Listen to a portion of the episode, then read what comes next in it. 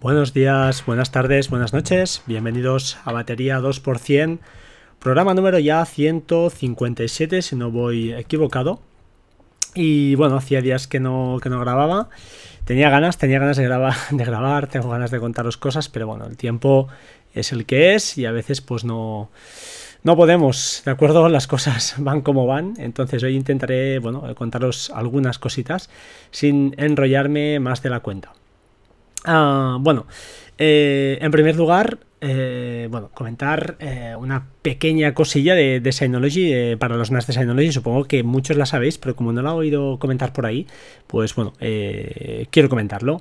en File Station podéis eh, montar, montar una unidad de disco virtual de, nubes pues como Box, eh, Dropbox, OneDrive, eh, Google Drive y, ¿por qué no?, cualquier servidor de, FTP o SFTP al que tengáis acceso.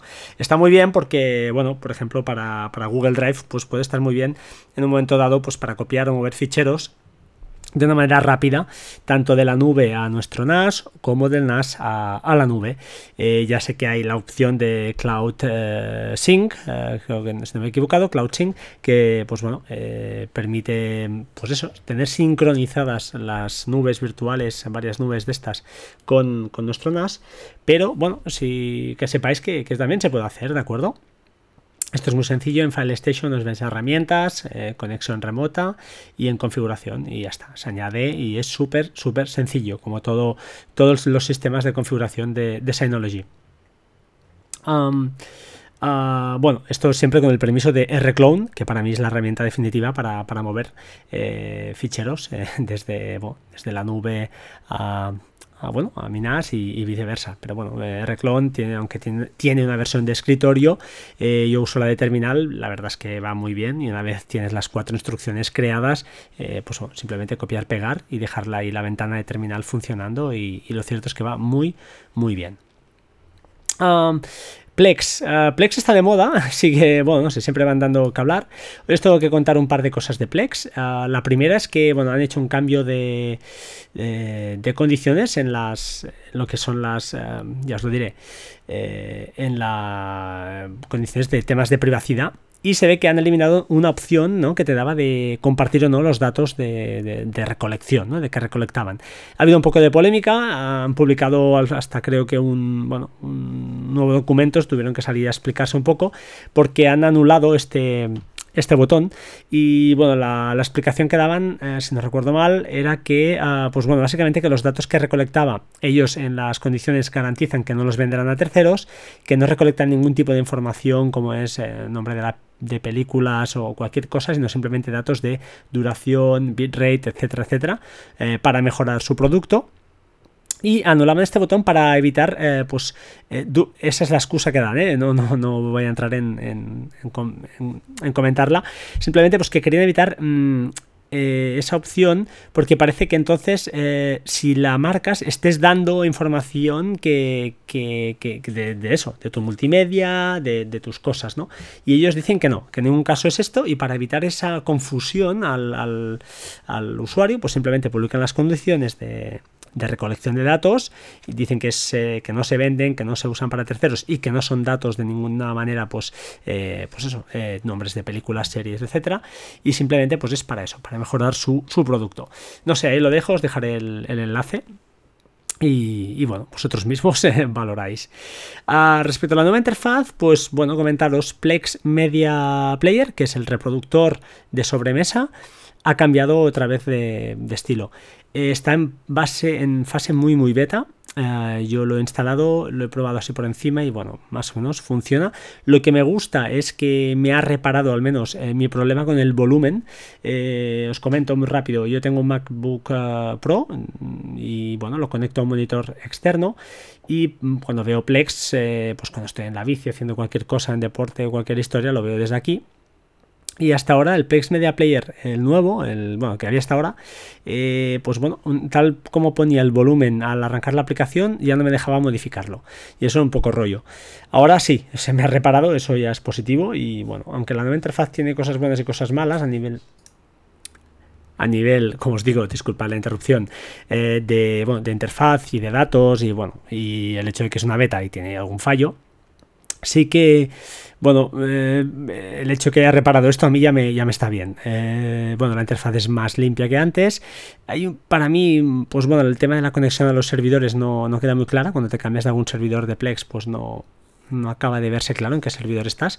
Pero bueno, eh, es una versión nueva que sepáis que está ahí para PlexPass, usuarios PlexPass. De momento no está para usuarios de, que no, no usuarios free. Y bueno, ah, es otra, otro avance más ¿no? de, esta, esta compañía que no para, no para de, lanzar cosas. Tengo muchas ganas de probar eh, el tema de la televisión, eh, ya que aunque yo, como os dije, la tele no, no la vemos en mi casa, eh, estoy pensando, pues eso, en quizás en abonarme a una de estas, bueno, ya sea Movistar o alguna cosa, para, tener una bueno, televisión disponible y algunos canales que, que me interesan. Ya veremos, ya seguiré hablando de ellos si, si procede, porque no lo tengo del todo, de todo claro. a raíz de, también importante, a raíz de Decar, que publicó un, episodio que os dejaré enlazado, hablaba de, de una compañía que es Atlas.co. Eh, yo le pregunté al respecto de ella. Eh, él mismo lanzó un tuit eh, diciendo que podía ser interesante. Yo lo probé y él lo comentó muy bien en, su episodio, así que no voy a entrar a, explicarlo porque simplemente escucharlo, os he dejado el enlace y, bueno, lo podréis eh, comentar. yo sí que, me gustaría apuntar el tema ¿no? de que Atlas .co es una compañía, como él dice, privada. El software, en este caso, es, bueno, es gratuito, pero no es libre. Y, es, no sé quién me comentó, pues que, sería muy interesante si este software realmente fuera libre, es decir, estuviera en una plataforma como GitHub, por ejemplo, y, mm, no viajara, no mandara datos a través de, la red, que es decir, que lo pudieras instalar en tu NAS, por ejemplo, eh, pues sería fantástico, sería realmente fantástico. Yo lo probé, está, está muy curioso, es otra manera de, de buscar la información y estaría muy guapo. Pero este hecho, ¿no? El hecho de que sea una compañía privada, que por mucho que digan que no van a hacer nada con tus datos, pues a mí la verdad es que me acojonó, hablando en plata, me asustó bastante el hecho de que, bueno, manda información a sus servidores y aunque va encriptada, no sabemos realmente el uso que, hacen, ¿no? Y, lo que decía Decar, ¿no? Cómo ganan dinero, cómo monetizan y cuál es el secreto entonces, porque no, no se entiende. ¿Qué buscan? ¿Buscar una masa crítica de usuarios para luego vender? bueno, no sé. Ahí queda y, bueno, no que lo sepáis, escuchadlo está muy bien. Eh, si no escuchas el podcast de DeckNet, vale muy mucho la pena solo por, escuchar las opiniones de, este, bueno, de este crack, de este tío, de este señor, que, la verdad es que está, se moja muchísimo y aunque no puedas estar de acuerdo con él a veces, pues bueno, siempre es interesante bueno, escuchar cosas diferentes. A Telegram, Telegram, os quiero comentar una cosilla. El otro día escuchando la radio, a raíz de, todo el tema del atentado en Barcelona y Cambrils y bueno, toda esta debacle, ¿no? todo lo que ha pasado. No voy a entrar en debates políticos ni mucho menos, creo que no es el lugar, no es el foro como decía un compañero mío de trabajo que ya no está, se jubiló, eh, en el trabajo no se habla ni de política ni de religión. Yo creo que es una buena máxima para, evitar discusiones que al final no, llegan, no, no llevan a, ningún, a ningún puerto, porque creo que al final, pues bueno, estamos, tenemos más o menos de acuerdo en que la clase política en general, en general, es bastante, bastante mala en nuestro país. No sé si es porque somos latinos o bueno, no sé, no voy a entrar en el tema. Y voy a entrar en lo que quería. Telegram. Escuché en la radio que hablaban de que bueno, los terroristas estaban usando o habían usado, no sé si esto es en concreto, pero sí Telegram. Telegram frente a WhatsApp. Y lo hablaba una chica que, bueno, que por lo que parece, pues hacía auditorías de estas forenses de, a terminales y bueno, no sé si dominaba o no, el lenguaje que usaba era bastante llano, no era técnica la conversación. Y bueno, eh, sí que ah, os tengo que comentar que, hablaba de Telegram y dijo, comentó que por lo que parece las conversaciones em, privadas, las conversaciones privadas, como decía, otra interrupción más, es decir, eh, los chats secretos, eh, pues eh, parece que son realmente efectivos. Y decía que no había sido posible, o al menos ella no conocía ningún caso en el que fuera posible, pues eso, recuperar información de estos chats que, tienen autodestrucción. Además, apuntaba que Telegram, bueno, es una aplicación de software libre, el código está por ahí para verlo, y lo que comentaba antes, ¿no? WhatsApp es una, una empresa, es, forma parte de Facebook, y ellos, pues bueno, desconfían, ¿no? Quizá, aunque te digan que las eh, las transcripciones o el, chateo es punto a punto y en principio la, perdón, la encriptación es punto a punto y ellos no pueden verla, no pueden, no tienen manera de verlo, pues bueno, tampoco se fían, nunca sabemos ¿no? lo que puede haber detrás. Y bueno, nos parece que los malos pues tampoco son tontos y, están usando o usan Telegram por, por, este motivo. Me chocó y bueno, me fue interesante escucharlo y me, bueno, eh, os lo comento, ¿no? Es otra, otra reflexión más. A raíz de esto, os dejaré en el enlace un... Disculpad. Ya. Eh, os dejaré el enlace de ah, un podcast ah, de Securizando, donde uno de los primeros explicaba las diferencias entre Telegram y WhatsApp. Y bueno, está muy chulo de escuchar y es interesante. Y no creo que no recuerdo, creo que no apuntó el tema esto de los chats secretos y yo me quedé un poco de piedra y digo, ostras, eh, estos tíos, o sea, no, los malos no, lo que decimos, ¿no? No son tontos y la tecnología, todo lo bueno que pueda llegar a tener, pues a veces se convierte en, malo, ¿no? Eh, el uso que le damos. bueno, ya es una conversación que, o un tema que seguro que ha, apuntado muchas personas y, bueno, hace, da que reflexionar y, no sé, algún día quizá tengamos que, poner reglas de, otro tipo que no nos gusten a los que, a los que no tenemos nada que esconder y que nos sentiremos quizá pues violados, entre comillas, eh, con nuestra privacidad que ya está bastante maltrecha, eh, pues bueno, con Google y todos esos servicios que, que nos dan muchas cosas gratis, pero que no son tan gratis, ¿no? Ah, más cosas, Carbon Copy Cloner se actualiza la versión 5. Versión 5 de pago, yo no he actualizado, no sé qué mejoras lleva. Eh, bueno, he mirado por encima y bueno, lo de siempre, que en principio parece que cambiado un poco la interfaz, eh, será eh, ya os lo diré, compatible con macOS Sierra. Eh, no sé si la versión 4, que es la que tenemos, creo, eh, lo es. Eh, supongo que sí, supongo que seguirá siendo vigente. ya os digo, no, no sé exactamente cómo, cómo se hace, ¿vale? cómo, cómo irá. En otro orden de cosas, eh, comentaros eh, Chat de Synology. Como sabéis, los que disponéis de unas de Synology, hay una aplicación que se llama Chat. Está muy, muy chula, pero eh, como os comenté, había una duda, tenía una duda yo de que era cómo añadir invitados. No había manera, no sabía cómo, cómo se hacía. Ya he conseguido hacerlo. ¿Vale? Esto tiene dos, una serie de pasos. El primero es ir a la a la aplicación de consola de administración de chat y allí en configuración veréis que hay una opción donde pone administrador de guest, administrador de usuarios, de, invitados. Eh, pues bueno, si eres administrador, eh, pues aparecerás en el desplegable, te añades, lo guardas y a partir de aquí ya te puedes ir a cualquier chat, creo que debe ser privado y a la derecha de todo, arriba, hay un icono que es un, icono de un señor, donde pone miembros, lo clicas y ahí aparecen los, para agregar los usuarios que quieras. Estos serían los usuarios locales de tu NAS. Y hay una pestañita que pone guest. Le das a agregar, ahora sí, está activo y te permite, pues eso, añadir el correo electrónico del invitado, la fecha de caducidad de ese, de ese tío, de, esa persona, y le envías una, una invitación al correo. A partir de aquí, él pues entra con la aplicación, entra con ese nombre de usuario y punto de pelota entra en el chat y sin problema. Lo cierto es que el chat me gusta. Yo quiero darle algún uso, quiero hacer alguna cosa eh, ya os diré, no sé, me gusta, permite subir ficheros, capturas, no sé, eh, eh, guardarte cosas en tu espacio, tienes tu espacio, ¿no? Tipo Telegram. Y aunque no es Telegram, pues bueno, tiene cosas que ya os digo, están muy, muy chulas. Eh, más, eh, Wallaback. Nuestro viejo y conocido Wallaback, eh, comentaros que ah, desde no sé hace cuándo, yo al menos lo he visto hace poquito, ah, está en el repositorio de Sino Community para instalar como aplicación en fase beta. No lo he probado, lo cierto es que no lo he probado, eh, uso Pocket y creo que va a seguir siendo así de momento. Tengo la esperanza de que, bueno, como fue adquirido por Mozilla, a ver si se hace software libre y, lo liberan.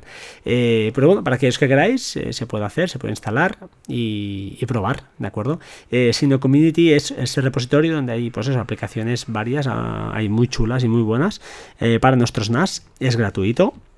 Admiten donaciones, así que bueno, desde aquí os recomiendo que si queréis pues bueno, hagáis alguna. Y os dejaré el, creo, ya os digo, para añadirla al repositorio muy fácil en, paquetes, donde hay las aplicaciones que instaláis, arriba de todo en configuración. Eh, bueno, primero hay que, hay que, activar la opción de que admites eh, repositorio, perdón, aplicaciones de terceros y, o, de, o de todo, cualquier repositorio. Te vas a configuración, a añadir repositorio o añadir, eh, pues, bueno, creo que son repositorios, sí, orígenes de paquetes a añadir y añades pues por ejemplo el nombre sino community por ejemplo y la dirección http://packages.sinocommunity.com creo que eso lo dejaré en las notas para que lo tengáis si no lo tenéis ya que vale vale muy muy mucho la pena ah, finalmente, finalmente, finalmente, comentaros. Eh, tengo la oportunidad de eh, probar eh, bueno, un Synology 1817 Plus y he probado la virtualización con Windows. Lo cierto es que un Windows 10 eh, lo cierto es que está bastante, bastante bien. No va hiperfluido, pero eh, no sé hasta qué punto, mm, si para, yo qué sé, por ejemplo, para programar podría llegar a ser una, buena herramienta. Está bien, está bien, es, bueno, eh, ya os digo, está, está chulo. Un día comentaré basta, largamente sobre, sobre este tema, cómo instalarlo un poquito. Hay un par de tutoriales por ahí muy chulos, uno de JM Ramírez y otro en inglés. Eh, bueno, eh, ya os digo, está, está bastante bien y aunque no sé qué tal es, si es mejor o peor que la virtualización de QNAP, lo cierto es que, claro, el hardware no es el mismo, eso seguro. Eh, el de Synology es un pelín siempre más, más flojete pero eh, no sé, consiguen que las cosas funcionen, con lo cual, pues eh, bajo mi punto de vista puede llegar a ser una alternativa, ¿por qué no? A bueno, aquellos que busquéis virtualización y entonces estáis un poquito eh, enfocados más a, a QNAP yo no, quiero entrar al detalle, bueno, voy a entrar al trapo yo no, no, soy experto, así que es una opinión muy, muy personal mía. No puedo hablar mal de QNAP porque no he tenido ninguno, pero lo que mm, me viene desde fuera no me gusta, lo siento, no, no me gusta. Veo muchos problemas con el software, muchos problemas que instalan una cosa y rompen otra es mi, apariencia, ¿eh? ya os digo, a lo mejor ahora saltáis todos, no, que es fantástico, es el paso natural de Synology pasar a QNAP, no lo sé, ya os digo, es una opinión muy muy personal y no quiero tener la razón absoluta, pero veo que Synology más o menos lo que es que funciona, funciona, ya está, o sea, no, no hay más, es, es sencillo, robusto y tiene bastantes opciones de, configuración también. No es perfecto, ¿eh? seguro, ¿eh? pero no sé, a mí me da, quizás porque es un entorno conocido y ya me estoy haciendo viejo y ya no quiero complicaciones, pero me parece un entorno, no sé, muy sólido y que solo me da que alegrías. Así que de momento, pues no sé, veremos lo que pasa, pero me voy a quedar. Sigo en venta, ¿eh? Con Minas, recordad, el DS1513, no hay manera de venderlo, así que bandidos, si queréis, eh, es un buen NAS, os lo digo de verdad, 5 bahías con 4 GB de RAM, tenía, viene con 2 de serie, le puse el 4 y funciona muy bien. Así que, no sé, incluso estoy pensando en venderme algunos discos de 4 teras, eh, Western Digital, como no, Red, y que funcionan perfectamente, están, están bien, están muy bien. No sé, eh, si hay algún interesado, pues ya lo sabéis. Respecto al precio, pues bueno, estaba en 450, no me de venderlo, eh, lo tengo en 400 y bueno, a ver si, si, hay suerte y hay algún interesado. Está en perfecto estado, como no, ha funcionado, eso sí, durante 2-3 años casi. Y no he tenido ningún problema. Eh, tengo caja, manuales, manuales no, porque no vienen, pero bueno, tengo todo, todo, exactamente todo como lo recibí, incluso la bolsita de plástico que te viene envuelta, o sea, tengo todo. Eh, bueno, eso ya os digo, me gusta cuidar las cosas que, valen dinero y que tengo, y bueno, eh, si tuviera alguna cosa, pues lo diría también libremente y no engaño, no me gusta engañar a nadie, porque al final, pues bueno, todo, todo devuelve, ¿no? todo te vuelve. nada más, como siempre, Sed buenos, enlace a la camiseta del podcast también os la dejo. Y antes de despedirme, antes de despedirme, importantísimo, tengo nuevas reseñas, así que os las voy a leer. Muchas, muchas gracias por, por dedicar un tiempo a hacer reseñas. Son 54 ya, ¿vale? Entonces, las dos últimas, una del 15 de agosto, Carlos San, no sé quién es, podcast genial, recomendado 100%. Muchas gracias, Carlos. Gracias por hacer un podcast tan variado con invitados con diferentes temas tecnológicos. Bueno, soy un poco repetitivo a veces, pero es lo que lo poco que sé es lo que os explico. Explico, disculpad. Gracias por sortear tantas apps y que podamos disfrutarlas. Pues en eso estoy Y espero la semana que viene poderos dar alguna sorpresilla, así que estad atentos, por favor. Gracias por transmitir de una forma tan sencilla tantas soluciones tecnológicas. Enhorabuena y a seguir así. Bueno, intentaremos hacerlo lo mejor que podamos. El José, el José, pues muy buen podcast, ¿vale? Muy escueto, pero del día 16, muchísimas, muchísimas gracias. Ah, chicos, empujadme, va, empujadme un poquito, dadme algunas reseñas, no os pido nada más. Si queréis comprar la camiseta ya es perfecto. No sé cuántas he vendido, la verdad, no lo he mirado. No sé si es para ponerme a llorar o no. La verdad es que ya os digo, no lo sé. Así que, bueno, eh, me gustaría que, bueno, os animéis, eh, la veáis, es chula. Prometo hacerle una, foto con las camisetas porque está muy guapa. Ya la he lavado dos o tres veces, las dos que tengo, y, está muy bien. 20 minutillos de podcast, creo, así que lo dejamos aquí. Sin nada más, muchísimas gracias por estar al otro lado. Eh, seguimos, seguimos grabando. Gracias y hasta pronto. Chao, chao.